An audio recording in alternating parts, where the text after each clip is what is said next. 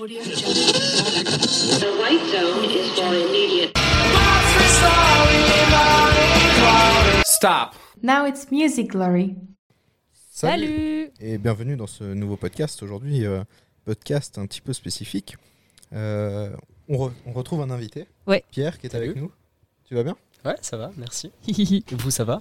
Bah ouais, ça va, tranquille. Et- Merci euh, de ta venue. Ouais, merci beaucoup. Je me réjouis de parler euh, de musique avec toi. Ouais, parce qu'on va parler de variété française, Une variété française un peu spéciale. un peu particulier. Tu veux nous en dire un peu plus euh, Ouais, enfin, en fait, l'idée, c'est euh, quand Fanny, tu m'as invité, euh, tu m'as proposé de faire le podcast. Mhm. Et euh, moi, j'aime bien la variété française. Euh, ça se dit pas trop. C'est un peu tabou d'aimer la variété française et la chanson française. Ouais. Avec ce que ça regroupe. Et en fait, moi, j'aime bien. Euh, je voulais un peu prendre le, le- par le bout de, du petit con qui fait dire la variété française. En fait, on pense que c'est ça, mais en fait, c'est aussi quelque chose qui peut être absolument wild, absolument politique, absolument créatif. Et musicalement, euh, la variété française euh, est à l'origine de beaucoup de ce, que ce qui se fait à l'avant-garde de la musique française actuelle. Ouais. Le rap vient de la variété française. Le rock français a été très inspiré par la chanson. Les chanteurs, en fait, dits de variété, sont, ont été les premiers rockers en France. Ouais. Ça me semble important. Et aujourd'hui, avec la musique électronique, Ouais, encore plus. euh, la chanson française euh, explose ouais, en ça. qualité. Et surtout en ce moment, je trouve qu'il y a un nouveau regain, un peu d'énergie et de créativité dans ce qu'on voit dans la variété française, encore Mhm. avec des guillemets, parce que maintenant, pour moi, quand je pense à ça, c'est un prisme énorme euh, bah, de sons, de sonorités, euh, de, de, trucs qui peuvent se faire. Donc, je, trouve, je trouve que c'était hyper intéressant d'en parler, surtout maintenant, où vraiment, par exemple, moi, j'ai une grande période où j'ai arrêté d'écouter de la variété française, et que depuis à peu près une année, une année et demie, avec tout ce qui se fait de nouveau, je trouve que c'est génial. Je trouve que vraiment, il y a beaucoup de choses à, à puiser euh, là-dedans et beaucoup de choses à parler surtout. Donc, euh, donc voilà, c'est parti. Ouais. Euh, généralement, avec les invités, On pose toujours on, des questions. on pose toujours des petites questions au début, qui n'ont pas forcément rapport avec le sujet euh, dont on parle, mais Ah. on verra. Tu devrais pouvoir nous répondre. Voilà. Déjà, euh, une question plus euh, sur toi. Qu'est-ce que tu fais dans la vie? Euh, moi, dans la vie, euh, je travaille euh, en ce moment euh, à l'organisation du festival Vision du réel sur Nyon, du coup, à la programmation. Euh, sinon, euh, bah, vraiment, c'est cette activité-là. J'écris des critiques aussi de cinéma. Euh, je suis euh, étudiant euh, en cinéma. Je, je finis mon master de recherche. Je vais probablement entamer sur une thèse. Euh, voilà. Enfin, je veux dire, je pense que c'est ce que je fais dans la vie, globalement. hein. C'est un bon résumé. Voilà. C'est ça. Trop, trop bien. Euh, et est-ce que tu écoutes d'autres styles? Je pense bien que oui, que de la variété française. Quels sont les styles que tu adores à part la variété française? Oui, alors juste en fait, euh, justement pour rebondir sur euh, ce que tu disais, genre tu t'es remise à écouter la variété française. Ouais.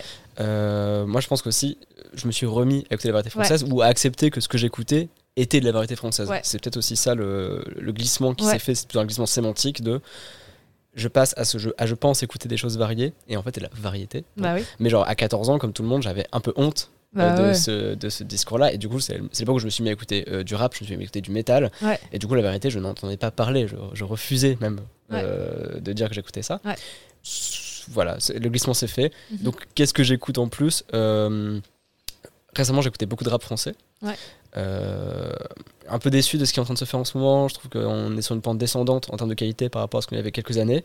Ouais. À l'inverse, euh, la pop française, mais surtout la pop américaine, euh, devient assez exceptionnelle à mon goût. Et en ce moment, j'écoute que ça. Je, je- je suis obsédé par l'album de Charlie XCX. Oui.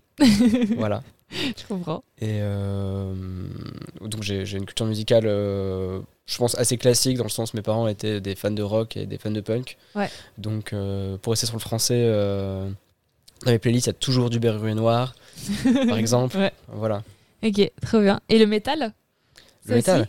Ah, Le métal, c'est vraiment euh, ma jeunesse. C'était euh, quand j'étais quand un j'étais- quand j'étais- au collège, Ouais, du coup. euh, Bah j'ai- oui. J'aime beaucoup. J'étais très fan de ça au, collège. Euh, pourrais rester sur les noms français, on- comme ça on va faire un peu cette thématique. Ouais. Euh, J'écoutais beaucoup ETHS par exemple, qui est, euh, qui est ce groupe de métal français. Ouais. euh, ouais, tu connais euh, Non, ça je connais pas. Bah, ok. Le métal. C'est- et bah, qui, qui ont eu deux chanteuses dans, dans leur histoire et la deuxième chanteuse c'est un peu craqué, c'est devenu moins bien. Euh, Black Bomb A, enfin ce genre de groupe que j'écoutais beaucoup euh, en France. Moi, je, je connais plus la nouvelle génération avec les Gojira, tout ça. Ouais, bah, c'est à peu près, euh, cela dit, euh, Ouais. fait à peu près en même temps. C'est juste que Gojira ont continué. Ouais. Aujourd'hui, c'est comme des cinquantenaires. Ouais. Alors que euh, Black Bomb A sont des gens qui ont arrêté, qui sont plus dans la musique, mais qui, étaient, qui, étaient, qui avaient 20 ans dans les années 2000. Quoi. Ouais, clairement, clairement. Ok. Euh, et donc, tu as un peu dit, mais tes premiers souvenirs musicaux, donc Euh, c'est plutôt avec le rock et le punk. Ouais, voilà. Ouais. Euh, Je sais pas, on écoutait euh, Led Zeppelin à la maison, Ouais. euh, Ah, Moi, je valide de ouf. Tout simplement. C'est vrai qu'on vient de la même veine, on a été éduqués avec des Voilà, parents euh, je- qui écoutaient du rock. On est cette génération d'enfants Ouais, dont les parents étaient fans de rock. et- Ouais, ouais. Bah, eux, genre, c'était toute la. Enfin, c'était leur musique. euh, Enfin, c'était. Enfin, c'est comme nous. je- Enfin, des fois, je fais le parallèle avec le rap pour nous, quoi. C'était leur musique de jeunesse, euh, leur musique de rébellion. euh. Mm. Donc voilà, c'est pour ça qu'on a été bercés là-dedans, je pense. Exactement. Alright. Et d'ailleurs, on va, on, on va en parler après, mais euh, justement, la variété française, pour mes parents, c'est le truc ringard au possible. Ouais. Et justement, Euh, euh, dans la playlist que vous m'avez demandé de faire, Ouais. j'ai mis un chanteur pour qui mes parents, c'est absolument un ringard, et que je défendrai jusqu'au bout de ma vie. Trop bien. Mais c'est vrai que moi, j'ai eu aussi pas. euh, Enfin, mon père, il, il aime pas du tout la variété française, par exemple. Lui, c'est vraiment euh, le rock anglais euh, jusqu'à la mort, quoi. Et, euh, et ma mère non plus, alors que ma mère est parisienne. Mais en fait, c'est c'est pas transmis de ma grand-mère, par exemple, qui adore Dalida ou Johnny Hallyday. Euh, c'est pas transmis du tout à ma maman, qui, elle, n'a pas du tout euh, été euh, vraiment euh, attachée à, à ce genre-là. Donc, c'est plutôt, en fait, moi qui ai enfin, commencé à écouter des chanteurs. euh, je sais pas, comme Jean-Jacques Goldman ou euh, Daniel Balawan, mais de mon côté en fait. C'est pas du tout mes parents qui m'ont amené euh, vers ce genre-là, tu vois. Mm. Donc, euh, donc voilà. Et puis la dernière petite question avant de commencer euh, à euh, de aller à travers, de, à travers la playlist que tu nous as passée, euh, c'est quoi le dernier son que tu as écouté en venant ici? Euh, bah, j'ai écouté Charlie XCX. je sais pas quel morceau, mais de, l'album. de, de l'album. Ouais. Je crois que vu que j'ai mis à peu près 40 minutes sur la route, on était Ouais. avant la fin de l'album. Ouais, ok. Voilà. Trop bien. Donc euh, bah, pareil, je vous conseille trop le nouvel album de Charlie XCX qui est vraiment bien. Incroyable. Ouais, qui est vraiment cool. Alright, donc c'est parti. Eh bien, on, je propose qu'on passe le premier son de ta euh, playlist et puis après on en discute. C'est parti. C'est pas une demi-portion, une galette, un avorton. Lui, c'est un mâle. J'aime son nez tout écrasé, sa mâchoire en or plombé dans son teint pâle. Et donc, c'est, euh, alors je vais juste dire euh, l'artiste et, et le titre, c'est Fréhel. Je dis bien hein, Fréhel. Mhm. Et c'est un mâle. Donc, comment as-tu découvert cette musique? Bah, c'est la, la grande fréhelle. Ok. Euh, et en fait, j'ai découvert euh, cette musique euh, au détour d'un film. Pas, pas la musique en elle-même, mais l'artiste, Ok. Fréhel, au détour d'un film. Euh, ce film de Johann Sfar, Gainsbourg, Vie héroïque, où euh, bah, il y a euh, le personnage de Fréhel, justement, la, la vraie Fréhel, mais fausse Fréhel de fiction, du coup, dans le film, Mhm. qui apparaît, qui chante euh, sa chanson euh, qui s'appelle La Coco. Donc, euh, une chanson sur, euh, sur ses déboires avec la cocaïne. Ok. Voilà comment j'ai connu Fréhel. Et après, de fil en aiguille, j'ai écouté. Ouais. Et j'ai découvert du coup cet, cet immense artiste euh, d'avant-guerre, bah, qui a été du coup très populaire entre guillemets Ouais. euh, dans, dans l'entre-deux-guerres, Ouais. Mhm. Ok. qui a été euh, dont la en fait moi ça m'intéressait de passer cette chanson là plus que d'autres plus connues parce que en fait euh, c'est c'est surtout une artiste qui a été connue pour avoir euh, interprété la Java bleue, Qui était cette grande chanson euh, dans les milieux résistants français, Mhm. alors qu'elle n'était pas résistante, au contraire, elle était elle tournait en Allemagne pendant l'époque, Ah ok. elle était en fin de vie et bon c'est c'est assez particulier euh, Ouais. on va faire l'historique de, de sa vie Oui. mais, mais voilà du coup c'était intéressant de montrer cette chanson c'est un mal Ouais. plutôt qui est euh, cette chanson absolument chaotique où elle parle de bah, de ses relations amoureuses Mhm. et de son désir désir maladroit enfin faux désir en fait sur les hommes euh, virils elle dit dans le refrain euh, il, peut bien me taper euh, c'est un mal qu'il me faut quoi Ok. et, euh, et en fait, elle, a, elle a cette portée euh, très acerbe. Euh, c'est une interprète, c'est pas une- elle écrit pas ses textes. C'est, euh, Ouais. Je crois que ce texte c'est Artiste Bruant, si je dis pas de bêtises. Ok. Elle, elle est dans, dans, cette- dans cette posture euh, de parler de ce qu'on appelle la chanson réaliste, c'est-à-dire oui. de parler du milieu. Et donc c'est une chanson, c'est une chanson vraiment sociologique. ouais. Donc là, elle va défendre C'est vrai que c'est un grand courant la chanson réaliste. Ouais, voilà, parce qu'on on connaît, on connaît Charles Trenet, euh, mais en fait, euh, ça vient même de plus loin, et ça vient de la poésie française de la fin du 19e siècle. Et donc, on arrivait sur, sur ce genre de chansons où c'est des chansons en fait, qui sont d'une violence incroyable. Mhm. Et Fréhel, ça coïncide avec sa vie, puisqu'elle était euh, donc là dans les années 30 quand elle interprète ça, Mhm. euh, elle était dans dans son après-gloire euh, de femme de cabaret. Elle était alcoolique, elle était cocaïnomane, elle était héroïnomane. Ouais. Elle était euh, mille fois battue, violentée, violée. C'est Ok. que- C'est vraiment elle a une histoire comme ça euh, terrible. Ouais. Et donc toute cette, euh, toute cette souffrance qu'elle a ingérée, on l'entend jusqu'au dans la matière de, du rock de sa voix. Et avec ces textes magnifiques qu'elle n'a pas écrits, mais qui sont... Ouais, qui reflète quand même quelque chose qu'elle a vécu. Ouais, voilà. D'accord. Et bah, moi, je trouve qu'elle a une très belle voix. Elle est impressionnante. Très très belle voix. Et quand la bombe a explosé, de tous ces personnages, il n'est plus rien resté. Quand on devant ce résultat ne se dégonfla pas et joua les andouilles au tribut. La deuxième chanson que tu nous as mis dans la podcast, c'est euh, une chanson de Boris Vian. Boris Vian. Boris Vian, pardon. Et qui s'appelle La Java des bombes atomiques. Ouais. Et donc, euh, cette chanson, pourquoi? Euh, déjà parce que Boris Vian. Ouais. Euh, Boris Vian, donc, euh, qui est. euh, qui pas qui n'est plus tellement à présenter parce que c'est euh, un homme de littérature très connu euh, qui a écrit sous des, pseudo- des pseudonymes euh, il est connu surtout pour avoir écrit l'écume des jours.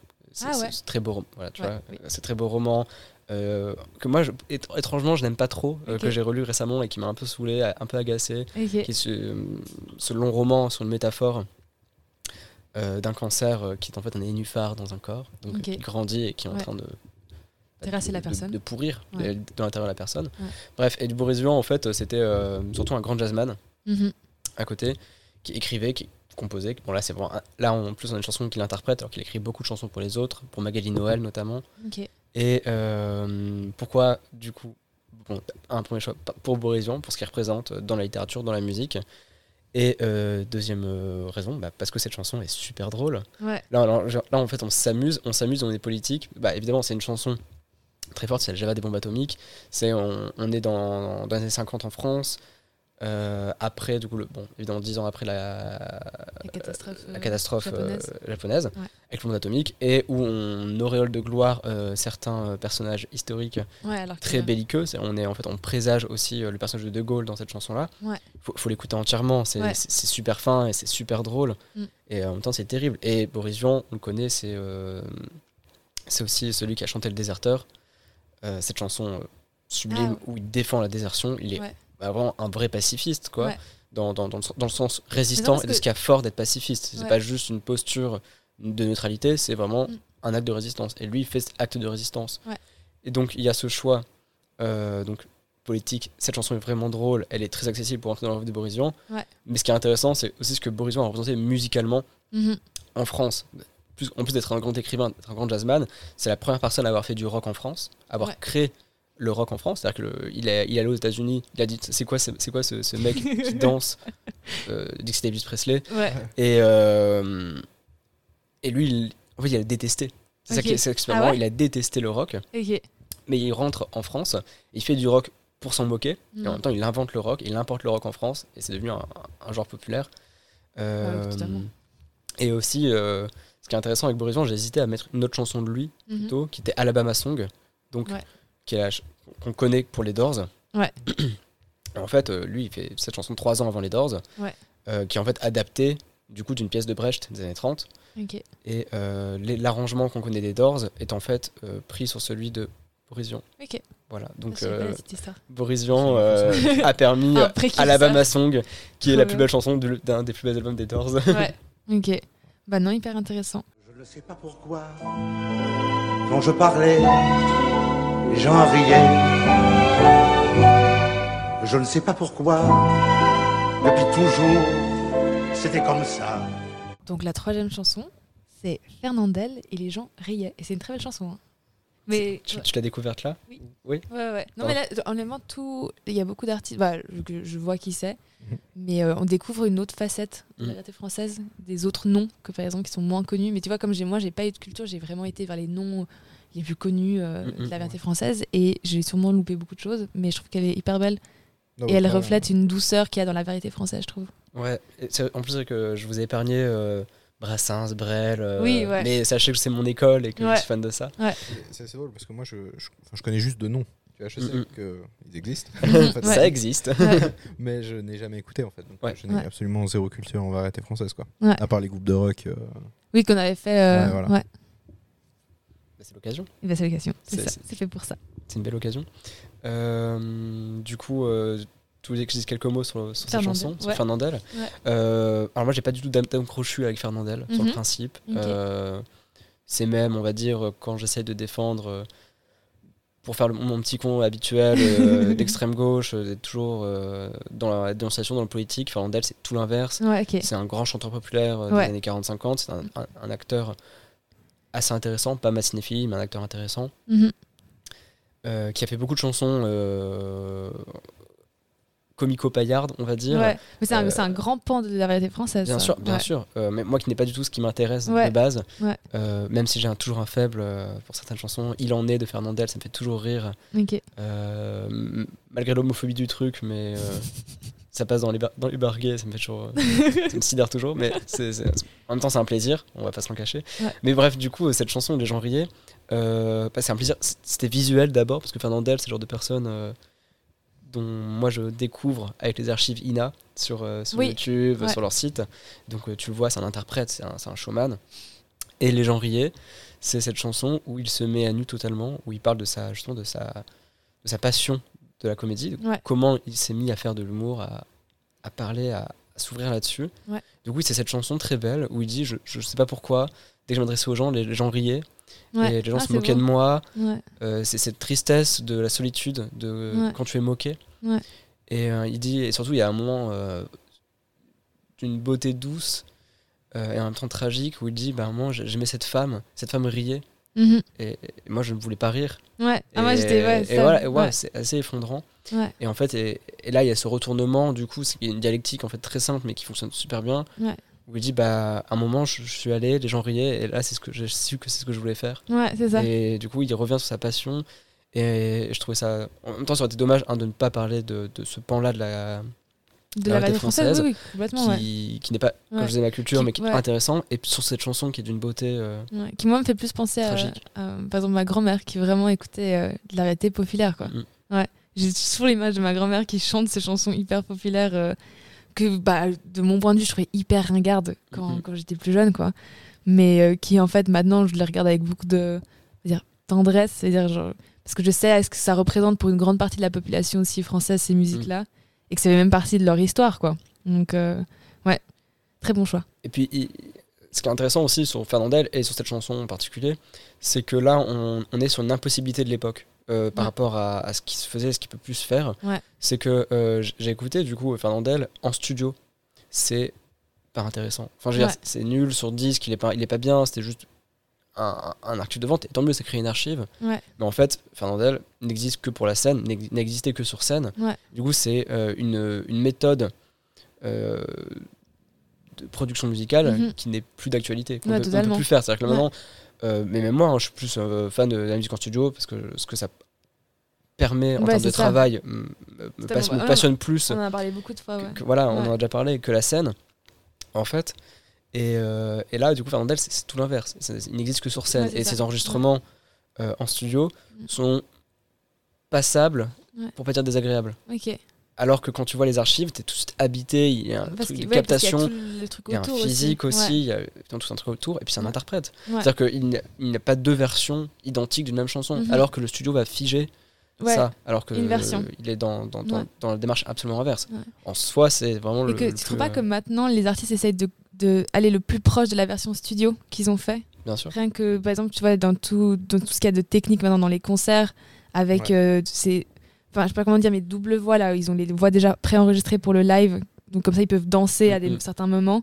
Et, euh, et même des voix un peu des fois trafiquées ou même l'arrivée du playback, c'est d'être le plus près en fait du studio, alors que j'ai l'impression qu'avant, C'est pour aussi avoir le meilleur son. ouais c'est ça, technologiquement, maintenant, on, on peut le faire. tu vois. ouais c'est ça, et qu'on cherche à le faire, alors qu'avant peut-être que c'était pas déjà imaginable en fait, comme tu le dis, tu vois. On est sur un autre désir. Ouais, Parce que ça. quand tu vois que les concerts les plus plébiscités, je sais pas si c'est un mal ou si c'est un bien. J'ai Ouais. juste que, par exemple, on a fait beaucoup, beaucoup d'éloges sur les concerts de Stromae, par exemple. Ouais. Euh, qui a du coup, en fait, qui a, en fait, il y a étrangement pas du tout une culture de la scène. Ça Ouais. se sent. Justement, le, le millimétrage euh, cinématographique de, de, de, de sa scène en fait, ne correspond pas du tout Ouais. à l'idée de la scène qui a longtemps construit la musique et la variété française. Est intéressante pour ce qui, ce qui s'est produit sur scène. Mhm. On, on mettra pas de Renault, par exemple, mais Renault sur scène, c'est quelque chose. Ouais, ouais, Euh, on n'aime on n'aime pas forcément Johnny Hallyday, mais tout le monde est d'accord. tout- Toutes les personnes qu'on n'a pas connu, enfin, qui, qui ont connu Johnny Hallyday plus que nous, ouais, euh, on dit bah oui, c'était la meilleure chose qui soit arrivée, quoi. Ouais, ouais. Et pourtant, lui, on le sait que c'était, on n'est pas du tout dans le millimétrage quand on écoute de- justement des enregistrements. Ouais. Il est impressionnant. Déjà, le, l'écart entre, le grand écart entre le studio et, euh, Et la scène. est, Ouais. euh, Mais dans ça, comme ça, ça me faisait penser à, à Romeo Elvis, Ouais. que j'ai vu en concert et que je trouvais que son énergie était totalement différente. Que oui, j'aime bien ses musiques et que j'ai beaucoup écouté, mais sur scène, ça prenait une autre ampleur. Genre, euh, vraiment, il, il interprétait Mm. ses chansons, en fait. Il les chantait juste pas, mais vraiment, il y avait une interprétation, pas du tout millimétrée. Ça partait dans tous les sens, et on aurait dit qu'il était possédé. Et moi, je crois que j'aime bien, des fois, les trucs un peu plus bruts que. hum, Ça dépend, hein. parce que par exemple, tu vois, par la K-pop, j'adore que ce soit euh, tac, tac, Mm. tac, je trouve ça super pour ce genre-là. Mais euh, par exemple, euh, j'aime bien aussi voir des choses euh, plus brutes, plus. euh, Ouais, du live en fait. T'attends Ouais. le live quoi. Ouais. Bah, faut, faut réhabiter la punk. hein. Ouais, ouais, c'est ça. right Alors On va passer passons. au morceau suivant. Ouais. Il a glissé son cou. C'est alors que je l'ai reconnu, surgissant du passé. Je ne Et savais absolument pas qu'il faisait de la musique, euh, ce bon vieux Gérard. Oui, là, je- une, euh, il chante Barbara, c'est ça? Ouais, Ouais. un- Mais je ne savais pas. il Je a ne savais fait. pas qu'il était capable de chanter. Mais il l'a fait pour quel contexte? Tu Il a sais, fait ou- pour quel contexte? Il a fait dans le sens que c'est un fan de Barbara et il s'est fait ce plaisir euh, d'homme riche de 60 ans euh, de non mais c'est vrai de, Ouais. de se faire un, un album studio Ouais. et de tourner tout, un an sur scène euh, 10 chansons de Barbara dont il est fan. Et euh, Dieu que c'est beau. Qu'est-ce que qu'est-ce qu'elle est forte cette reprise cette interprétation Ah, c'est marrant parce qu'on a fait, on vient de faire une podcast sur les reprises, donc ça aurait été parfait dans, dans ce j'ai mis contexte-là. plein de reprises parce que Ouais. justement, je trouve ça super intéressant Ouais. l'héritage ce qu'on fait de, Certaines chansons. de certaines chansons Mhm. ouais, et de la musique surtout de la, de la- de la variété Ouais. comment ça s'interprète et comment ça, ça survit longtemps. Et là, on a une des plus belles chansons du répertoire de musique française, donc Bah. L'Aigle noir de Barbara. Ouais. Dont Toi- pas toi, t'aimes Ba- Barbara à la base aussi Ah, ou- J'adore Ouais. Barbara à la base. Ouais. Et, euh, et en plus, ça ce que j'aime bien, c'est qu'on on parle beaucoup justement de- d'interprètes féminines Mhm. et des hommes qui sont derrière, qui ont euh, composé, qui ont écrit, etc. Barbara, c'est une artiste, compositrice, interprète. La musique, c'est elle qui l'a fait. Donc là, c'est bien de, justement de voir un peu le, le renversement et de voir un homme, donc Gérard Depardieu, qui est euh, l'immense acteur dont bah. Qui prend sa musique. va présenter, Ouais, qui prend ça. sa musique et du coup qui est dans la pure démarche d'interprète. Ouais. Et, voilà. et du coup, qui s'en remet à un artiste. Ouais. Et qui à Une renverse artiste. Voilà. Et donc, ça le schéma qu'il y avait souvent, C'est ça. euh, comme avec Michel Berger et France Exactement. Gall, des trucs comme ça. Canoniquement, ouais. Voilà. Ouais, ouais, ouais, complètement. Bah, c'est très beau. Et ben, je propose euh, On qu'on enchaîne. on enchaîne. Ouais. Oui, de comprendre, c'est très simple. oui, Tu te souviens la combustion? Ouais, La destruction de l'immeuble par les flammes? Oui. Bon, ça veut dire qu'en dessous, les murs et les étages ont disparu. Alors, quand j'ai préparé les morceaux, c'est là que j'ai commencé un peu à lâcher le truc. quand là, il commençait à plus trop avoir de musique, c'est quoi ça tu vois? Alors, du coup, explique-moi. C'est quoi ça? Bah, Ça, c'est Brigitte Fontaine. Mhm. Brigitte Fontaine, du coup, qui est euh, cette, euh, cette artiste des années 70, enfin, qui a été qui existe encore, qui vit encore, qui fait encore des albums d'ailleurs, mais qui a été du coup, qui a commencé dans les années 70, là on est 75, si je dis pas de bêtises, euh, pour cet album. 75 pour. euh, Oui. 75, excusez-moi, je ne suis pas euh, Suisse. suisse. Mais tu peux y aller, vas-y. voilà, donc euh, en 75, Brigitte Fontaine, du coup, qui sort cet album, euh, où il y a aussi cette, cette chanson géniale euh, qui, s'appelle- qui dit Je suis décadente, où elle assume qu'elle est sa décadence, justement, c'est-à-dire qu'en fait, c'est une femme lesbienne euh, qui, qui s'amuse et qui fait de la musique et qui a un sens de la liberté. C'est- aussi une, une militante euh, abolitionniste. euh, voilà, C'est un thème qu'on retrouve dans les chansons. exactement, donc plein de choses. Et là, Ouais. cette chanson, c'est normal, c'est euh, la satire sociale à, à son paroxysme. Par excellence. C'est Ouais. génial. Donc, bon, avec l'extrait, on n'a pas pu s'en rendre compte, mais il faut écouter cette chanson en, en entier. Mhm. Donc, en fait, c'est un dialogue Ouais. entre deux personnes qui sont dans un appartement qui prend feu. Ok. Et progressivement, ils disent Ah, mais comment ça se fait qu'il prend feu Euh, Ils agissent pas, en fait. Ils sont comme ça, ils discutent sur, sur, le, sur la maison qui est en train de brûler. Quoi. Ouais. Et ils disent euh, Ah, mais non, mais c'est normal, ça prend feu. Bah oui, euh, ça a été mal fait, c'est des logements sociaux. bah oui, parce qu'on met que les immigrants, les étrangers. là-dedans, Ouais. c'est normal. Ouais. Et, et tout brûle, vraiment, et c'est super drôle. Enfin, vraiment, on s'amuse, quoi. Mhm. Est-ce que ça existait déjà ce style un peu plus parlé Parce que c'est quoi, années 75 Je pense que ça avait déjà peut-être été fait parce que moi, je- c'est quelque chose que j'écoute pas souvent. Des gens qui se répondent et qui se parlent. Alors, en, en dialogue, tu veux dire Ouais. Euh, je, je sais pas, c'est une, plus une tradition théâtrale, j'ai l'impression, mais si ça, dans la chanson réaliste, notamment sur Ah, scène, bah tout le cabaret, de toute façon, t'as du dialogue. Mais c'est hyper intéressant de voir à chaque fois qu'il y a des liens en fait. Que C'est vraiment genre un, un truc qui se, se construit ensemble. tu sais. Et que chaque chose qui a été créée en fait est inspirée de quelque chose d'autre qui, n'a- qui, enfin, qui même des fois était par rapport avec la musique. Mais euh, non, je, je trouve ça hyper intéressant. Ouais, il faut aussi écouter Brigitte Fontaine chanter tout simplement, Ouais. parce que là, c'est vrai que c'est un, un slam, un rap presque en fait. Ah ouais, Quelque bah chose de ouais, très moderne ouais, dans cette chanson. dire, ouais. Et euh, on, on va en reparler, je pense, Ouais. euh, attention entre le rap et la chanson Ouais, française. totalement. Et, euh, et voilà, je- honnêtement, c'était juste une manière de parler de Brigitte Fontaine qui, qui est incroyable. Et euh, cette chanson qui est super amusante. Et je pense que c'est toujours bien de se rappeler que c'est aussi drôle la musique. Et Ouais, que justement, ouais. mais que c'est aussi, euh, que c'est aussi joyeux et drôle euh, de militer. Ouais. De, de faire cet Com- acte politique en fait. Et il faut ouais. rappeler aussi la, la joie que c'est. Et du coup, bah, voir des personnes s'amuser à faire de la musique de manière hyper créative, de manière hyper avant-gardiste. Et en plus le faire avec joie et bonne humeur. Ouais, ce qui n'est pas toujours même- le, ce qui n'est pas toujours le cas et c'est pas toujours la première vision qu'on a des chansons Mm. euh, engagées. On a l'impression que c'est plus une chanson euh, rem- souvent remplie de colère ou, ou ouais, de, de, de rage. C'est une chanson un peu plus euh, punchy qui te frappe un peu en pleine gueule en mode avec la réalité. Et, euh, et ouais, c'est vrai qu'on peut aussi le faire différemment, quoi. Ce qui n'est pas toujours le cas, mais du coup, deux mots Ouais. sur cette chanson qu'on a coupée, euh, L'affiche rouge de Léo Ferré. Ouais. Justement, euh, qui est euh, justement, le summum de la chanson engagée, de la chanson Ouais. politique résistante, Mhm. où du coup, qui, euh, Léo Ferré interprète un poème de Louis Aragon Ouais. sur l'affiche rouge, donc cette affiche qui était placardée pendant l'occupation en 44, Ouais. sur des, du coup, des, des terroristes résistants, en fait.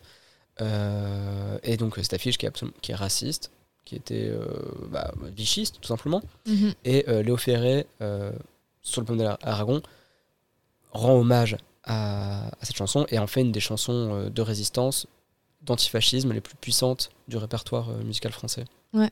Voilà. Elle est dans la playlist euh, du coup. Oui. Vous pourrez aussi l'écouter. Et la playlist est dans la description. Euh, on va passer à Alex Beau- Baupin Alex, Alex Bopin, ouais, avec A Love on the Beat. qui est une reprise de Serge Gainsbourg. Griffe dehors, moi, dans, dedans. Ta nuque, voir de ton joli cou. Comme un rubis perlé de sang.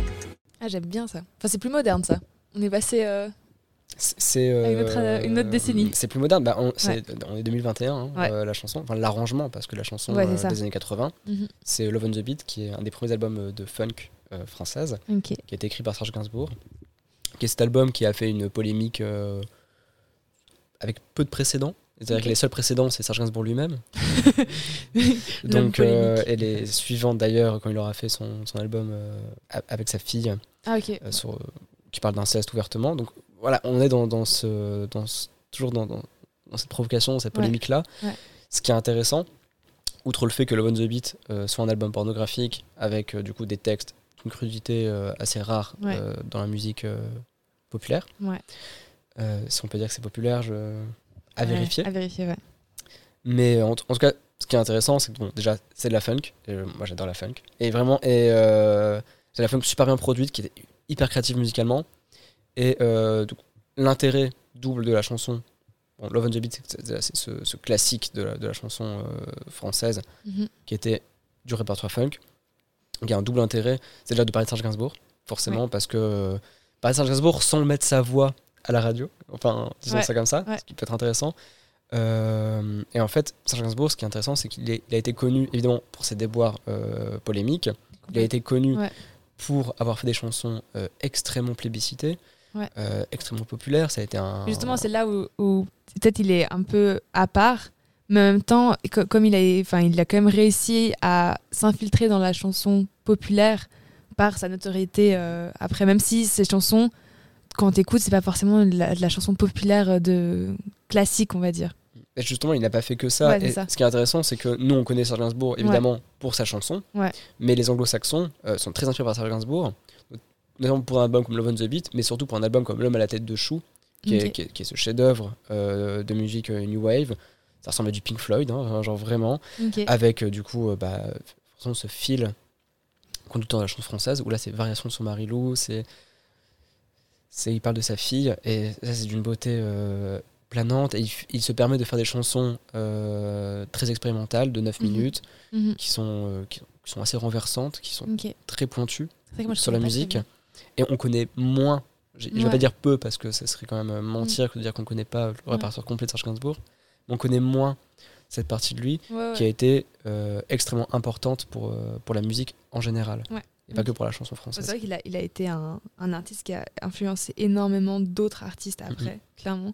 Et qui a toujours été à, à la pointe, c'est-à-dire qui a toujours été à l'avant-garde euh, de la création musicale et qui s'est d'ailleurs amusé, qui s'est moqué des genres. C'est ça qui est intéressant Mhm. parce que Love on the Beat, du coup, il se moque de ce genre euh, très sexuel. C'est à l'époque Marvin Gaye, c'est à l'époque James Brown, faut, faut le dire aussi. Mhm. Du coup, il se moque de ça en faisant cet album pornographique. Euh, quelques années avant, il faisait Rock Around the Bunker, Mhm. euh, donc son album rock, en parlant de l'occupation et en, en s'en moquant. Ouais. Et il n'a fait que ça, il a fait son album euh, reggae qui s'appelle Aux armes, etc. On a bien connu parce qu'il reprend la Marseillaise en reggae, ce qui a fait un- la Marseillaise pardon en reggae, Ouais, ce qui fait Euh, un ce qui a fait un, un petit scandale, euh, pour pas dire un énorme. Ouais. Mais en fait, ouais, littéralement, ils sont amusés de ouf de faire ça. ils s'en amusaient Ouais. de ouf, mais ce qui est impressionnant, c'est que chaque genre qu'il euh, utilisait, Mhm. mais on est un peu dans la même figure que Boris Vian quand je disais qu'il importait le rock. Ouais. Là, on est un peu dans cette figure-là aussi, où il prend un genre musical, il prend des genres musicaux populaires, hein, il n'est pas dans- Ouais. non plus dans l'importation. Ouais, il-. Et euh, il sublime ces, ces genres-là. Et chaque album euh, sont magnifiques. Je, je supporte pas le reggae. Ouais. Euh, cet album Aux armes, etc., je l'ai écouté une- un grand nombre de Ouais. fois. Je le trouve vraiment Ouais. brillant. C'est là où tu vois que c'est un truc, des fois, je me dis, c'est difficile pour moi de dire, genre, ah, j'aime pas un genre. Parce qu'il suffit qu'un artiste le sublime ou fasse quelque chose, en fait, finalement, qui me plaît. Enfin, je peux pas dire que je n'aime- pas un genre spécifique, en fait, finalement. Je trouve que c'est hyper, c'est hyper cool, je sais je sais pas si c'est bon mot, mais euh, de voir des, des artistes qui s'approprient certains genres et qui en font quelque chose de, de hyper bien, quoi, clairement. Mm, mm. Et euh, mais non, je connaissais pas toutes ces facettes de Serge Gainsbourg parce que c'est pas forcément un artiste. Bah, par exemple, tu vois, dans ma découverte de la réalité française, ce n'est pas du tout un artiste qui, qui- je sais pas, jamais attiré, attiré par, euh, par ce qu'il a fait. Peut-être que je loupe quelque chose de, de énorme. J'ai l'impression que je loupe quelque chose de hyper intéressant. Moi, j'ai l'impression aussi. Donc j'ai très envie d'aller quand même écouter. Mm. Mais je trouve que justement, Ouais. le, le- la, la chanson d'Alex Bopin, du coup, que j'ai proposée, Ouais. Est une bonne manière d'appréhender parce ouais, que, ça. Ouais. euh, comment dire, Alex Bopin, quand il fait euh, Love on the Beat, Mhm. donc en 2021, il le fait en tant qu'homme gay, qui du coup renverse un peu les codes euh, pornographiques horribles de Serge Gainsbourg, parce que comme la chanson euh, Love on the Beat, l'original, c'est un, un vieux mec graveleux qui parle de cul en parlant de jeune fille, Ok. ce qui est pas toujours euh, très Je comprends peut-être pourquoi je me suis pas arrêtée très agréable, ouais, ce qui est pas toujours du coup très agréable, d'autant plus que cette chanson euh, a aussi sa part de polémique, parce que du coup, euh, donc, dans la version originale, on entend des cris d'orgasme tout le long de la chanson, qui sont des cris euh, enregistrés à l'insu de sa copine de l'époque. Voilà. Et du coup, bah, forcément, ça, ça Mais détonne. Aujourd- Aujourd'hui, c'est quand même Ouais. euh, Bah, des choses euh, ah, difficiles à accepter Ouais, euh, et légitimement difficiles à accepter. Ouais. Le scandale aurait été. euh, je pense qu'il aurait été, il aurait été planétaire. Et le scandale a été énorme à l'époque aussi. Bah oui, complètement. Je pense qu'il y a certains sujets, euh, même si ça traverse les années, ça reste quand même des trucs assez, euh, assez graves quand même, tu vois. C'est- quelque chose de grave, Ouais, clairement. Ok. Mais je comprends pourquoi aussi des fois je me suis pas arrêtée sur euh. C'est peut-être ça aussi. Mais, euh, mais oui, j'irai quand même écouter rien que pour. euh, Enfin, en tout cas, le, le reggae passe pareil. Je n'aime pas euh, le reggae, mais ça m'intrigue. Si tu as aimé, je Ah me oui, dis oui. que peut-être que. Ok. Mais ouais, c'est vraiment la figure du vieux dégueulasse, comme Bukowski l'est aux États-Unis par exemple. Ouais. La porte du lycée, t'es là à rien foutre, à traîner. Réveille-toi mec, à la nuit ATP. Dans le coup, Sylvie me plaque un baiser. La vie est belle, essence forcée. Ça, c'est des sonorités qui me parlent déjà plus. Ouais. Bah, on, on continue un peu euh, funk, on, Ouais. est, on est en 1980. Mhm. Du coup, Pierre-Edouard, qui est euh, cet artiste inconnu, en fait, euh, tout simplement au bataillon, euh, qui est un interprète. Euh, et euh, bon, c'est une chanson qui est, qui est très peu connue du répertoire de la chanson française. Ah ouais. Et qui, en plus, euh, là où on va commencer à, à rentrer un peu dans la modernité artistique et du coup euh, être encore, avoir encore plus de mal à parler de genre musical Ouais. parce que euh, cette chanson moi, je, je l'ai lu comme ça alors je, vaut Ouais. ce que ça vaut je l'ai lu comme c'est le premier rap chanté le rap le premier la première chanson Mhm. euh, rappée en français bon ça vaut ce que ça vaut comme comme, comme, pa- comme anecdote. Mais du coup c'est super intéressant euh, de voir. Et euh, cette chanson bon, je, la, je la trouve assez merveilleuse elle est, elle est super fun euh, Ah bah ouais, on est sur de la bonne- funk, ouais, on est ça, sur c'est des, bonne des- chanson années 80 quoi. Ouais, bonne chanson années 80 euh, qui a été vraiment passée sous silence pendant des années que moi j'ai trouvé en dans une compile de disco française récente du coup qui est ressortie et qui où du coup il y a plein de pépites comme ça Ouais. donc euh, plus pour- là, là pour le coup là, là, le disque a un sens parce que cet Ouais. enregistrement a été ensuite bah, a été euh, redigué par des gens qui ont fait des compilations euh, absolument savoureuses, qui ont tout remasterisé, parce que le son est en bonne qualité pour ce morceau-là. Et euh, ouais, ça a écouté. Et là, on est vraiment dans une. Dans, dans, dans, dans un parallèle de, Mhm. de ce qu'on peut imaginer quand on parle de chanson française. Ouais, complètement. Maintenant, on arrive à un moment où, où là, je connais un peu mieux déjà, où les Mm. Et- sonorités me disent plus quelque chose. Et euh, où c'était un moment, je trouve, hyper prolifique dans la variété française. Enfin, les années 80, je trouve ça euh, hyper intéressant. Tout, tout se disloque. C'est-à-dire que c'est Ouais, là ouais. où justement, c'est aussi ce que nos parents ont grandi, et c'est là où la chanson française est devenue ringarde. Quoi. Et du coup, bah, face à cette ringardise, bah, on- a ce genre de, Des trucs, de c'est ça. pépites qui, maintenant, qui émergent. c'est- des sons où, où vraiment, genre, je, je me dis, c'est un, délire ces chansons françaises. Et je Mm. comprends qu'ils sont partis vers peut-être d'autres genres qui étaient plus, euh, pas comment dire, pas, pas mieux travaillés, mais je, mais ah, j'arrive pas à, dire euh, ce que j'ai envie de dire. Mais euh, un, un, un style, un, bah, déjà moins ringard, mais qui leur correspond mieux quand t'es jeune. Je sais pas comment dire quelque chose qui te touche plus, tu vois. Ouais. Par exemple, euh, je- des fois quand je réécoute ces, enfin, j'ai beaucoup connu de ces chansons françaises années 80 en soirée. On va pas se mentir, c'est des trucs qui repassent parce que Mhm. bah, c'est vraiment la musique à la bonne franquette quoi. Enfin moi c'est ça tu vois, c'est des chansons que nous on chante sans vraiment savoir dans quel contexte elles ont été créées ou quoi, mais qui passent bien maintenant. Mais c'est jamais un truc que j'aurais écouté quand j'étais jeune tu vois. Donc euh, je comprends, euh, je comprends. Mais maintenant je, je regarde, ah, genre j'adore ces chansons maintenant. Tu vois, je- vraiment j'ai une attache émotionnelle à ces chansons et j'adore ça et ça me fait du bien d'écouter ça.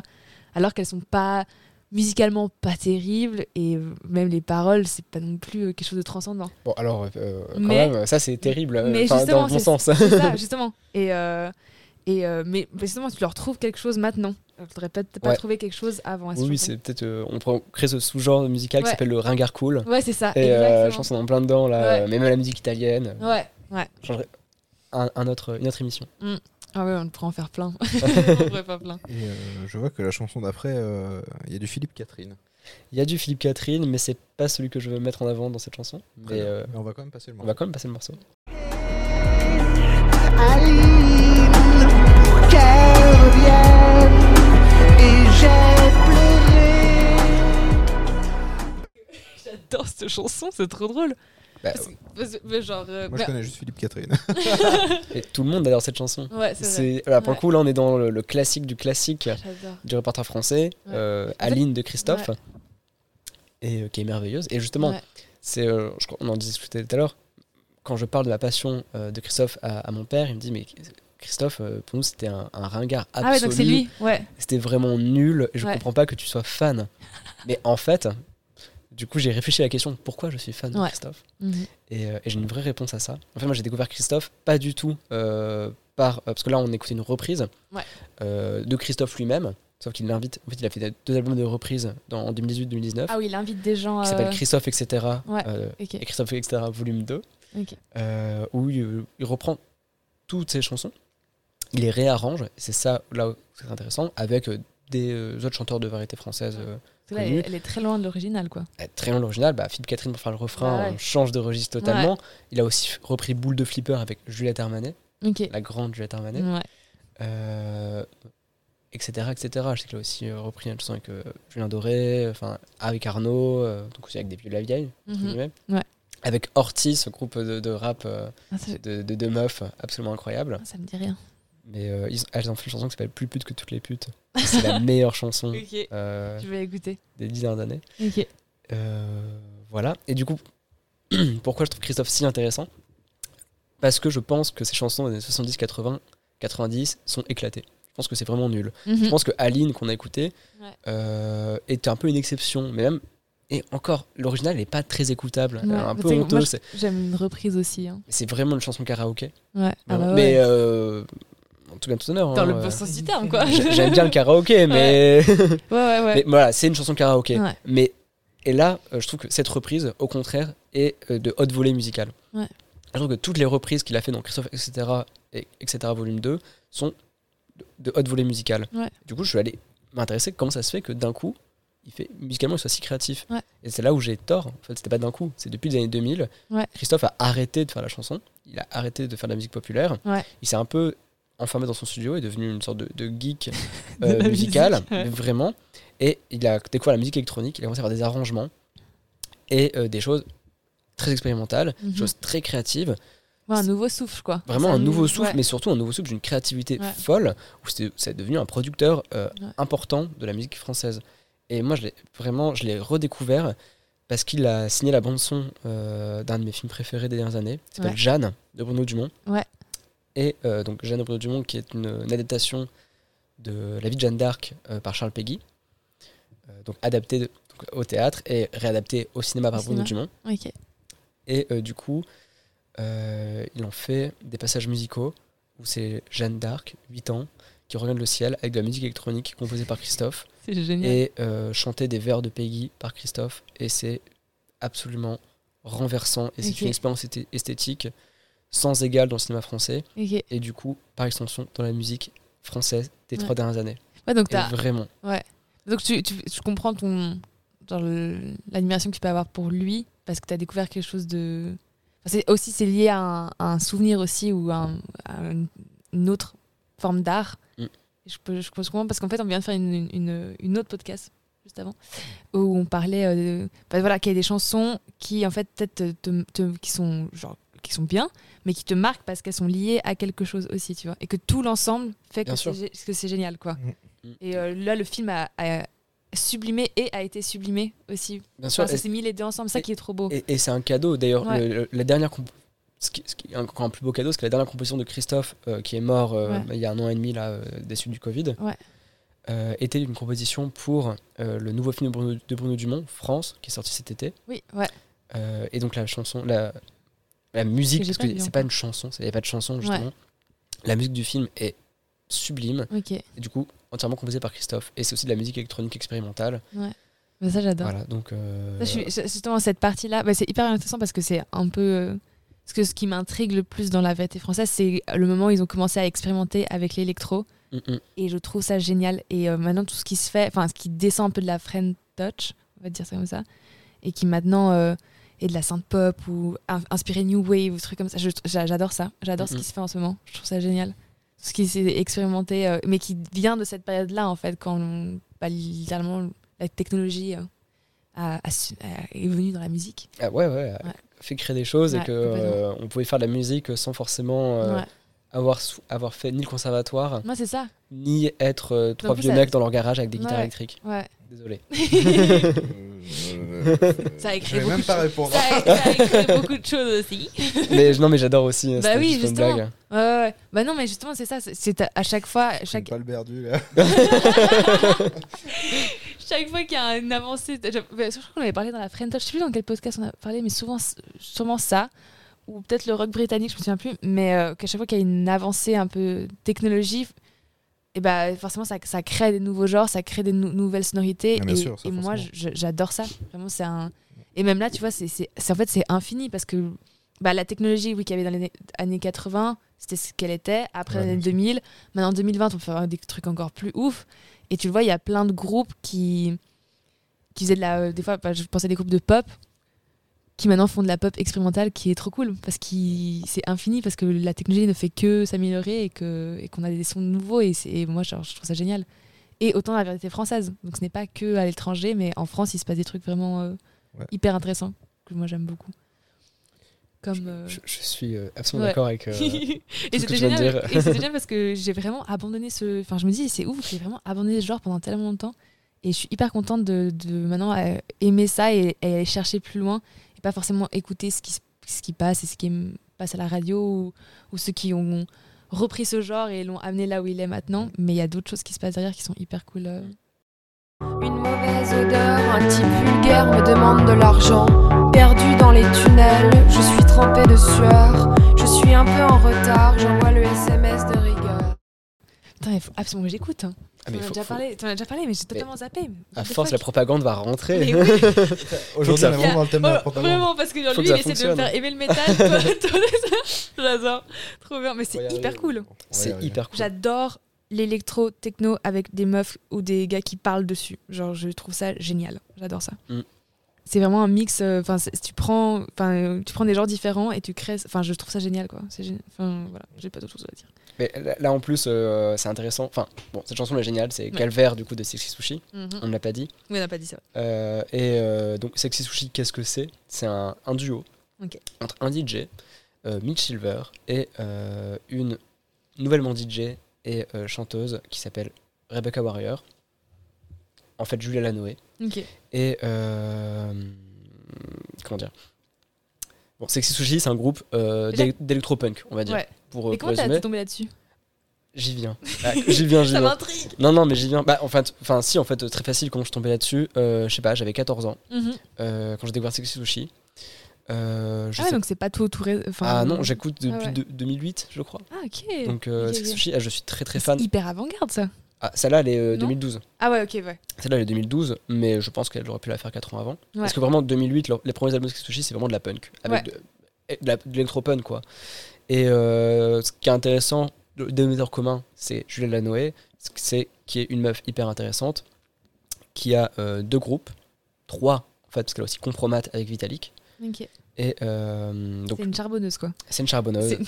En fait, c'est surtout c'est une artiste complète, une interprète géniale, Mm. qui, a, qui avait deux groupes dans les années 2000. Donc Mansfield Tia, qui est, à la base était un duo piano, euh, pardon, voix, violon. Elle était avec une, une autre artiste qui était une violoniste, faisait Mhm. des compositions, donc vraiment très chanson française, très variété. Euh, des beaux accompagnements au violon, parfois un peu de piano, parfois quelques arrangements en studio, mais vraiment très discrets. Et surtout sa voix à elle, qui est exceptionnelle, une grande chanteuse, une grande interprète Mhm. qui fait des chansons magnifiques, euh, euh, beaucoup d'amour, beaucoup de politique, forcément amour lesbien, enfin, on est dans cette thématique-là. Mhm. Et elle a un autre groupe, du coup, pas du tout dans cette douceur-là, Sexy Sushi, Ouais. où euh, globalement c'est euh, un DJ un peu furieux et elle sur, scène qui euh, s'égosille en montrant ses seins à son public dans des salles de 300 personnes, véridique. J'adore. Et c'est passionnant, c'est génial. Ouais. Et au tournoi des années 2010, Mhm. elle s'est mise à être DJ elle-même. Et du coup, ce qui a donné ce dernier album de Six Sushi, avec la chanson Calvaire qu'on a écouté, qui est un, un album qui a une face A et une face B, où c'est les, les mêmes chansons, mais chacun a son mix. Ok. Les deux membres du groupe. C'est très intéressant. Et, euh, et c'est super agréable. C'est vraiment de, la belle musique, euh, dans le sens de la belle musique, dans- parce que bien chanté, parce que bien, Elle a une belle voix, bien hein. composé. Elle a une super belle voix. Ouais. Mais ils se produisent encore? Ils font des trucs euh Ils se produisent encore? Euh, non, Six Sushi. euh, C'est fini. On n'a pas de nouvelles d'eux. en Ok. tout cas. On n'a pas de nouvelles d'eux. Ok. Euh, du coup, c'était important de la legacy Oui. et de mettre euh, cette avant. chanson sur leur Ouais. dernier album. Donc, une chanson qui s'appelle Calvaire, Mhm. où elle raconte euh, comment elle doit euh, aller à un date amoureux et elle se retrouve en fait au même bar tous les soirs. Classique histoire de meuf alcoolique au comptoir Mhm. qui euh, hésite entre, à trois- avec 3 francs entre une bière et un jambon beurre. En gros, tous les soirs. Un, peu, un peu la misère. Mhm. Et euh, très belle chanson. Ok. Et euh, j'aime bien moi, cette double facette qu'elle a. Et ce que tout plus intéressant, du coup, c'est qu'entre temps, elle est devenue DJ. Donc, elle- il y a eu le passage Sexy Sushi où, du coup, elle s'est mise aussi à co- co-composer Ouais. euh, les chansons avec Mitch Silver. Mhm. Et il y a aussi le passage Mansfield Tia, Ouais. où elles ont sorti deux albums, un en 2015, un en 2021. Qui y a dans la playlist Avec Qui a dans Logic la playlist. Coco. Ouais, Logic Coco, du coup. Où, euh, du coup, euh, bah, le groupe euh, est devenu, du coup, passé de violon-voix à violon-voix et putain d'électro. Et euh, c'est impressionnant. Mansfield Tia, par contre, c'est un groupe qui, se- qui se sépare. Qui fait euh, sa, sa dernière, sa dernière tournée de leur carrière cette année. Oh. Après 20 ans d'existence. hein, Ah ouais. Enfin, un truc qu'elle signe. Mhm. Ouais, parce qu'on. Elle a, elle a l'énergie euh, comme ça, mais elle a 50 ans, euh, Julia Noé. Donc, euh, KO, c'est une Ouais, meuf. ouais. euh, Ouais. elle charbonne, quoi. Ouais. Mais euh, vraiment, euh, elle- mais c'est hyper canon. Et euh, je suis très content en plus parce que Mansfield Tia, du coup, pour leur dernier album, a eu pas mal de succès quand même. Genre, ouais. euh, on parle de, je sais pas, genre un million de streams sur Spotify. Je sais pas à Ce qui est quel point. même- Ce qui est bien. Ouais, ouais, Ce, oui. qui est de moins en moins impressionnant dans l'impression, mais ce qui Oui. est quand même génial, surtout pour moi que je suis depuis que je suis ado au collège. Ça fait super plaisir Bah de voir ça. Toujours, ouais. Je comprends. Et d'autant plus que, euh, justement, on a écouté cette super chanson, mais musicalement, n'ont jamais été aussi fortes que maintenant. Mhm. Et du coup, écouter leur dernier album, qui est euh, vraiment une pépite. Ok, c'est noté. Trop bien. Et puis, bah, on va passer à un dernier son. Big boss, coup de grâce, pas de bluff, yeah. Non-stop, fucked up, rien de neuf, yeah. Sauce gars, sauce gars, oh my gosh, sur la north side, sur le boulevard, dans le bloc. Euh, alors, on a passé à un son qui change de, de registre totalement et encore. Pas- parce que- pas tellement. Pas tellement, parce que c'est donc Minute 13 avec Hamza, Christine and the Queen et Oxmo Puccino. Ouais. Alors pour le coup, j'aimerais bien que tu me parles de Christine et the Queen parce que je l'ai vu en live Paléo. T'aimes bien Et j'ai pas du tout T'as accroché. détesté, mais euh, normal, les gens détestent ou adorent and the Queen. Ouais, j'ai l'impression que c'est je pense que vraiment- ça, ça laisse personne indifférent. Mais, euh, Moi, je vais me ranger c'est du vrai côté de que, ceux qui adorent. Elle était sur la grande scène et puis moi j'étais vraiment là. ouais. Mm, mm. J'ai trouvé ça très bizarre. Je sais pas, je suis pas du tout rentré dans le délire. Ah ouais, ok, c'est ça, ouais. Mais c'est Ouais. un délire, je suis Ouais. d'accord. Après, oui, elle chante très bien, tout ça, mais moi je suis juste pas rentré dans le délire. tu vois. Mhm. Mais c'est c'est vrai que du coup, la, la chanson, on l'a prise un peu par un bout étrange, parce que, enfin, pas pour un bout étrange, mais la chanson est étrangement composée. Mm. C'est un trio, du coup, avec Osmo Puccino, the Queen et Hamza. Hamza à la production, et c'est l'album qui conclut, c'est la chanson qui conclut son album Paradise, Ouais. qui est un excellent album de rap euh, des des dernières années. Mais du coup, pourquoi mettre ça d'un coup quand on parle de chanson française et Voilà. on va conclure là-dessus donc Ouais. euh, autant s'armer euh, pour en parler. Euh, bah déjà parce que Christine the Queen, qui est une, une figure assez originale dans la chanson française, Ah, qu'on aime, quelque qu'on n'aime pas, tu ouais. disais justement euh. Que, En fait, vrai que que pas t'aimes celui-là, pas. j'ai pas spécialement accroché quoi. Et Ouais. aimer, tu as le droit, tu as le droit de dire que t'as pas aimé, tu as le droit Ouais. d'être convaincu dans tes goûts. Ouais. Mais je sais que- J'ai pas aimé, mais je vais pas dire que c'est- nul, tu vois. Ouais. Ouais. Je comprends qu'on aime, Ouais, ouais. mais c'est juste pas mon. Ouais, truc, c'est ça, parce vois. que moi non plus, c'est pas non plus quelque chose. Mais c'est pas de la musique nulle, je sais pas comment dire. C'est pas un truc où tu, tu sais que c'est juste pourri, tu vois. Ouais, ouais, bah, oui, oui, c'est Mm. ça. Moi j'ai le même problème avec Björk, si tu veux savoir. Je, je trouve que c'est génial ce qu'elle fait, et pourtant je supporte pas de l'écouter. Ouais, ok. Bon, mais euh, autre sujet, mais voilà, je veux dire, je pense qu'on a tous des. Ouais, ouais, totalement. Et donc, moi, Christian the Queen, ça veut dire que j'aime beaucoup. Mm. Mais euh, j'aime encore plus Hamza. Donc, moi, je trouve un, un des meilleurs rappeurs français. euh, enfin, en tout cas, une des voix les plus intéressantes dans le rap Ouais. français.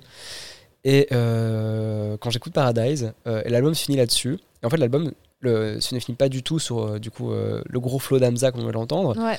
Ça commence sur euh, Christian the Queen qui chante euh, pendant 1 minute 15, toute seule, presque a cappella euh, qui reprend cette chanson, mon nom m'échappe, faudra trouver, mais qui est euh, dans la bande son de Eternal Sunshine of the Spotless Mind de Michel. Gondry. Ouais, c'est une chanson qui est très connue, une chanson, euh, une chanson mélancolique, d'amour, Ouais. de désespoir, ça. Et donc, pendant 1 minute 15, c'est une reprise de Queen of the Queen, a cappella. Et d'un coup, il a mis celle-là et d'un coup, il y a cette transition Ouais. euh, qui est genre transition la plus iconique du rap français. Non mais vraiment, écoutez la chanson, vous allez voir, c'est Ouais, magique. Ouais. J'ai- J'aime moins la troisième partie de la chanson qui est le couplet de Toxo Puccino, que je trouve Mhm. un peu genre en deçà de la qualité de, de ce morceau. Ouais. Qui est un morceau qui est assez long et du coup, qui, vu qu'il y a vraiment trois phases, est vraiment passionnant à commenter. Mais du coup, juste cette transition entre Christmas the Queen et Hamza, elle fonctionne du feu du dieu, de feu, du feu de Dieu. Et euh, putain, j'ai envie d'écouter ça tout le temps, quoi. J'ai envie vraiment d'avoir plus d'alliages comme ça.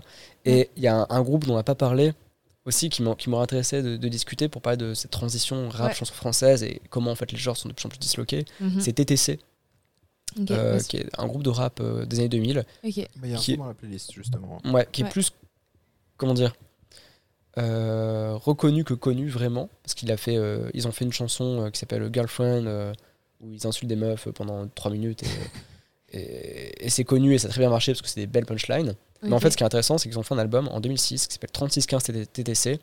C'était euh, donc ils avaient fait un album qui s'appelait Bâtard sensible juste avant en 2004. Ouais. Et TTC, c'était les premiers, mais vraiment les premiers premiers à faire du rap et à assumer un d'abord d'a- d'a- d'avoir des DJ dans leur équipe, donc c'est Mhm. d'être un groupe de rap. Sauf Ouais, que dans le groupe de rap, on n'a pas que des MC, on a aussi des, des DJ qui font de l'électro. Et donc on va rapper sur de l'électro. Mhm. Dès qu'il a texte d'ailleurs qui a arrêté le rap et qui fait maintenant que des DJ sets à Paris. Et euh, en 2006, du coup, ils font 3615 TTC, qui est cet album exceptionnel où ils chantent sur des instruments de variété et ils, et ils ont des refrains chantés et des chansons uniquement chantées dans un album de rap. Ouais. Ça ne s'est jamais vu Ouais. avant ça, avant eux. Il y, a déjà- il y avait déjà des refrains, je veux dire, Ayam fait déjà des refrains, c'est pas, on a Ouais, pas- bah, ils n'ont pas inventé les refrains, Ouais, c'est pas ça. du tout. Ouais. Mais ils ont inventé cette vraiment dislocation de- des genres entre la variété française et euh, Que tu retrouves maintenant dans plein, rap, plein, plein de. qui est maintenant la norme. Ouais, complètement. Maintenant, euh, Bah, Tu penses à L'Homme Pâle qui fait un album de rap et puis qu'après qui met trop beau au milieu de l'album. il n'a pas fait d'album de rap, euh, L'Homme Pâle. Bah, pour moi, oui. Ah, C'est de la chanson française. Chacun son tour. voilà, T'écoutes les, tout... premiers, c'est du Oui, les tout premiers, je les premiers EP, l'EP Majesté, l'EP Seigneur, Oui. c'est du mais rap. t'as quand même t'as quand même des sons euh, par exemple euh, la vérité avec euh, Orelsan ou quoi dans cet album Oui. qui sont quand même euh, Mais qui est plus l'anomalie que la norme dans cet album Oui. d'ailleurs, d'avoir Ouais. ce côté Alors, très rappé. moi je le voyais dans l'autre sens Ah, tu vois, moi je trouve que justement, euh, j'ai- j'ai- j'aime j'aime Ouais. assez L'Homme Pâle et son Ouais. album Janine dont tu parles, il est pas mal. Ouais. Et, euh, et j'aime beaucoup justement qu'il assume que c'est de la variété française. Ouais, mais et d'ailleurs, son, son album acoustique, Ouais. enfin ses chansons acoustiques, c'est Ouais. les plus belles versions, celles que- qu'il a fait Ouais. sur France Culture, Oui. C'est vrai que magnifique. dans le rap, ça, ça chante de plus en plus quand tu regardes. euh, Totalement. Mm. euh, et ils sont de plus en moins de plus en plus décomplexés en fait de le Ouais. faire tu vois c'est Mm, clair. Mm. Parce qu'à l'époque, euh, il y avait juste, genre, dans les années 90, aux États-Unis, tu sais, t'avais Tupac qui l'a fait euh, sur, genre, California Love, tu vois. Mais c'était, genre, Ouais. juste le seul, c'était le seul qui savait réellement chanter. Et maintenant, Ouais, euh, ouais, voilà. Et maintenant, c'est devenu vraiment plus. J'ai pas envie de dire obligatoire, mais la plupart. euh, Un rappeur qui sait pas chanter, ça se voit tout maintenant. Ouais. Bah Ouais, oui, ça. complètement. Et euh, Ouais, maintenant, euh, moi je prends l'exemple, je sais pas, Post Malone, moi j'aime Mhm. bien. Où Maintenant, il y a plusieurs chansons où il chante vraiment, où euh, c'est beaucoup moins rap, quoi. Mhm. Et bon, c'est pas de la variété française, mais. Oui, oui, mais ça se mixe ça aussi. s'approche de, Et tu vois, mais tu disais, comme, où t'es obligé de savoir chanter maintenant. Et ce, qui, ce qui est intéressant, et euh, je pense que ça rejoint aussi à notre rapport qu'on a avec la variété française aujourd'hui, c'est que, bon, on fait une petite digression sur le rap, désolé, mais euh, c'est qu'aussi, euh, j'ai l'impression que le public de rap est beaucoup plus exigeant qu'il était il y a 20 ans. Clairement. Et du coup, euh, moi qui suis vraiment amateur de rap, j'aime bien ceux qui assument de faire ce- cette, cette variété-là. Je supporte pas justement au contraire les, certains rappeurs qui, qui sont en entre-deux, qui ne se trouvent pas et qui en fait qui rappent mal, qui chantent pas vraiment bien. c'est assez désagréable. Alors que je trouve que par exemple, Alpha One, pour, euh, pour nommer que lui, ou Frisk Corleone, sont des gens qui ont assumé de ne faire que du rap et ils le font super bien. Ouais. Jamais tu les prendras à chanter et c'est très bien comme ça aussi. Ouais, ouais. Ouais, Et ouais. j'aime bien justement que du coup ça permet une certaine radicalité aussi et que c'est un statement Ouais. de dire je, je ne fais que rapper ou j'accepte d'être de la variété. Ouais, c'est ça. Et que ce n'est pas non plus une tare dans, dans, ta- du tout. dans, dans ce que tu fais musicalement de, de faire de la vérité. Je trouve ça cool. Du coup Hamza, il y a Ouais. 20 ans, ça n'aurait jamais pu exister. Bah ouais. C'est ce mec où se serait fait insulter. Enfin, tu, tu- tu peux pas, Ouais, di- bien tu sûr, peux pas bien dire, tu peux pas t'appeler Hamza, dire que tu fais du rap et sortir des morceaux comme ça avec Bah Queen. Tu ne pouvais pas. Maintenant tu le fais et en fait du coup j'ai prouvé mon point du début, c'est c'est que tout se mélange et Voilà. que en fait bah, la chanson française c'est ce spectre. euh, Juste génial, quoi. Enfin, je suis Ouais. hyper contente Mm. de ce qui se fait là, quoi. Ouais. Et du coup la dernière chanson euh, qu'on va mettre, dont on va pas commenter, c'est ça? Ouais, c'est ça. Euh, c'est c'est juste parce que bah, euh, un album que j'ai écouté en boucle ces derniers mois de, Ouais. de Léonie Pernet, Mhm. qui est euh, pareil, en fait une DJ à la base qui fait de la chanson. Ouais. C'est c'est merveilleux. Et donc, euh, Et donc, on passer ça. on écoute ça et Ouais. voilà. Et puis, bah, euh, avant de la passer, on va se dire au revoir. Au revoir. This is the end, my only friend, the end. Merci d'avoir écouté ce podcast qui vous a été présenté par Fanny Graff et Ethan Fasnart. Retrouvez un nouvel épisode tous les mercredis à 18h. Suivez-nous sur nos réseaux sociaux Instagram et TikTok et Facebook à wts.musicglory.